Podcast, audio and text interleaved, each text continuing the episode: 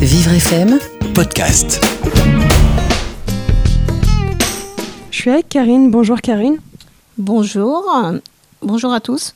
Alors Karine, est-ce que tu peux nous décrire un peu le lieu où tu habites? J'habite dans un foyer médicalisé d'handicapés. Euh, nous sommes 56 résidents. Nous avons chacun, on a chacun notre chambre euh, avec une salle de bain euh, individuelle. C'est dans le 14e, hein. Et c'est dans le 14e, près de Montparnasse. la résidence du Maine. La, rési- euh, oui, la résidence humaine.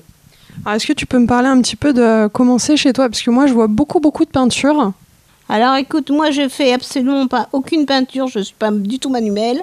Par contre, mon mari, euh, qui était un résident d'ici, peignait, donc j'ai ses tableaux.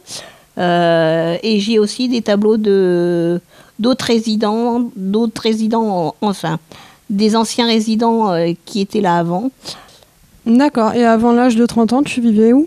Euh, j'ai vécu euh, dans un appartement aussi bien en concubinage que célibataire. Six ans en concubinage et cinq ans toute seule. Avec des auxiliaires de vie euh, pour, mes nurs- pour mes soins nursing. Euh, J'avais aussi des, aux- des auxiliaires de vie qui me faisaient faire des courses. Euh, J'avais une femme de ménage, enfin tout un service à domicile. Est-ce que tu as des, des projets pour un futur proche ou lointain? Euh, pour moi, je fais plus de projets. Je, je... C'est pas que je fais plus de projets depuis que j'habite ici, mais à chaque fois que j'ai fait des projets, euh, euh, il m'était arrivé toujours des problèmes de santé ou, ou autres tuiles. donc maintenant, je vis au jour le jour et je m'en sors pas plus mal. Tu profites. Je profite de la vie et je la mords euh, des deux côtés. Euh, j'aime beaucoup lire. Euh, j'aime faire mon de l'ordinateur. Bon, quand j'ai pas le moral, je fais que de regarder la télé. Et euh, bah, j'aime bien sortir avec mes amis à l'extérieur, que ce soit pour aller juste se balader euh, ou manger au restaurant. Par contre, c'est vrai que je peux prendre un livre et euh, m'installer quelque part pour lire des heures et des heures. D'accord. Et un livre favori? Euh, je lis en fait, euh, je lis tout ce qui est en rapport aux, rel- aux relations humaines, tout ce qui est euh, pourquoi les jeunes euh, se droguent, euh, pourquoi quelqu'un a fait un, un crime. J'aime savoir pourquoi, pourquoi on agit de telle sorte et pas, et pas autrement, et pourquoi telle et telle euh, catégorie de gens euh, font, font ça ou d'autres. euh, C'est un peu de sociologie, un peu de psychologie voilà, surtout de la psychologie, psychiatrie, euh, j'adore. D'accord. Et d'où vient cette passion? Franchement, j'en sais rien. Je pense que c'est de mon vécu euh, aussi bien personnel que familial. D'accord. J'aimerais reparler un peu de chez toi, parce que c'est vrai que maintenant que, maintenant que tu en parles, il y a beaucoup, beaucoup de livres. Et euh, il y a une peinture, moi, qui me, qui me rappelle un peu le cri de Munch, euh, euh, qui a été fait par ton, ton ancien mari, c'est ça? Bah, c'est mon défunt mari, oui. Par contre, c'est qui Munch? Je sais, le, le cri de Munch, c'est un visage vert avec les mains comme ça, exactement comme, comme sur la peinture. Et il regarde vers le haut, il est terrorisé. Mon, disons que mon, en résumé, mon mari était quelqu'un de, de fort caractère, euh, aussi bien comme moi. Et euh, à un moment donné, euh, tout ce qu'il voulait dire ou faire passer comme message au personnel d'ici, et qu'il ne pouvait pas parce que c'est vrai que par colère on peut, on pouvait être assez violent.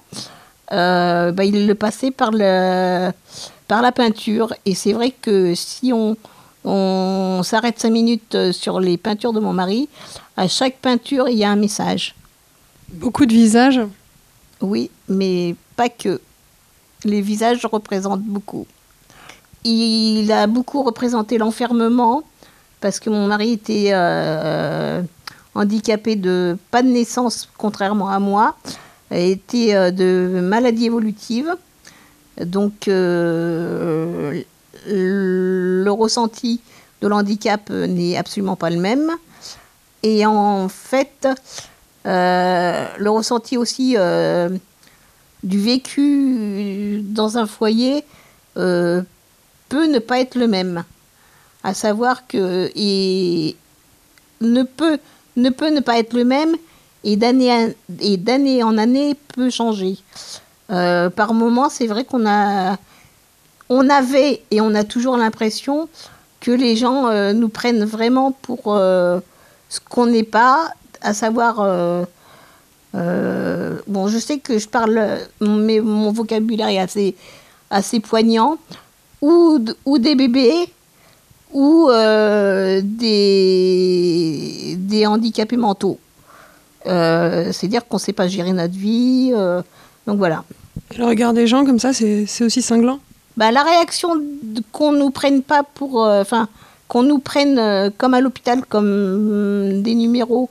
Je conçois qu'il y ait une barrière entre le professionnel et euh, un résident, mais par moment, le, au jour d'aujourd'hui, j'ai par moment l'impression que, eh ben, c'est vrai qu'ils sont là pour nous soigner, mais il n'y a aucune, aucune relation. C'est-à-dire qu'il y a une sorte de hiérarchie en fait. Il y a, il y a, fortement une sorte de, de hiérarchie.